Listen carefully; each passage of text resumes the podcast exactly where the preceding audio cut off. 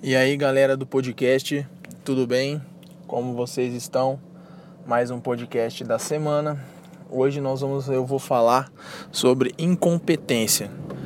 Como a, inco a incompetência das outras pessoas podem interferir diretamente no nosso negócio, na nossa venda, na nossa vida, enfim, em qualquer lugar que a gente possa estar.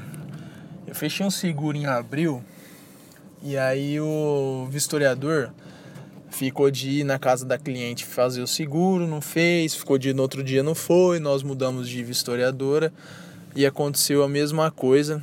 E a mulher falou: Então, Arthur, liga na, em junho, que aí meu marido vai estar tá viajando e eu vou, faço. A gente faz o seguro. O que, que aconteceu? Perdi o seguro porque o marido dela trabalha pro, entrou pro governo, pra, virou funcionário público e o Banco do Brasil caiu em cima e fez o seguro. O banco tem equipe própria de vistoria, enfim, e nós corretor não podemos ter.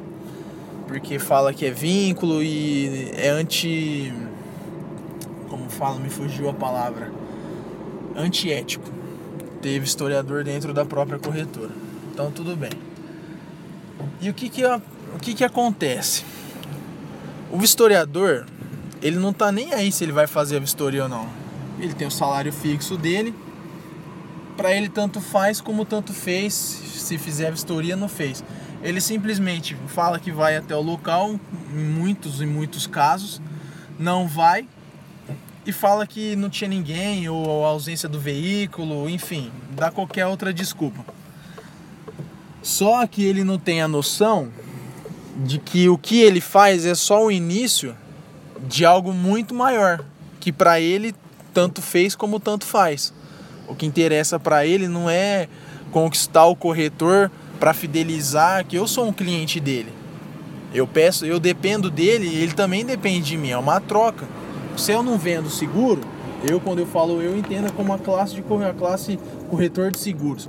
Se nós não vendemos seguro, ele não tem seguro para fazer vistoria, não tem carro, imóvel ou qualquer outro tipo.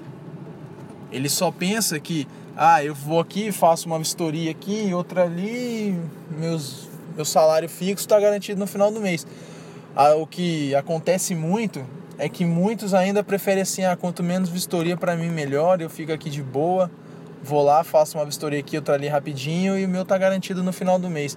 Não tem ambição de crescer. A empresa que, que ele trabalha não tem um prospecto de ah, faça X vistoria no mês e eu te dou um adicional no final do mês. Isso não acontece. E o que, que aconteceu? Por preguiça e incompetência de dois vistoriadores, eu perdi um seguro de R$ 2.500. Para quem não sabe, o seguro normal de um carro no seguro é entre 1.500 entre 1.300 a 1.600 reais. Então eu perdi um seguro muito bom, muito bom mesmo por incompetência das outras pessoas. Nesse caso, não tem o que a gente fazer, porque essa pessoa eu não tenho influência direta sobre ela. Eu tenho influência indireta.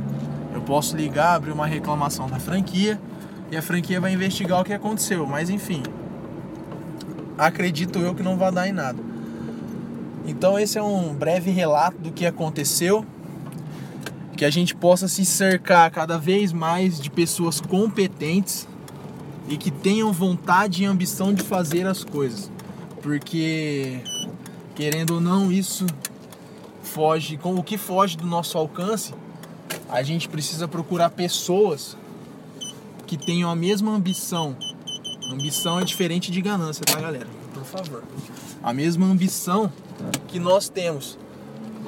Porque a chance de as coisas darem errada são bem maiores quando nós pegamos pessoas que não estão nem aí pro que fazem. Infelizmente, eu ainda preciso descobrir algum historiador que tenha a ambição e a vontade de trabalhar que eu e muitos da minha classe têm.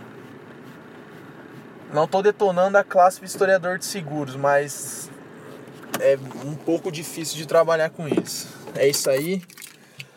Se você gostou do podcast, deixa um review no iTunes, que me ajuda bastante. Se tiver dicas e sugestões de assuntos, por favor, me falem, curta a nossa fanpage no Facebook, Arthur Calil Pelágio.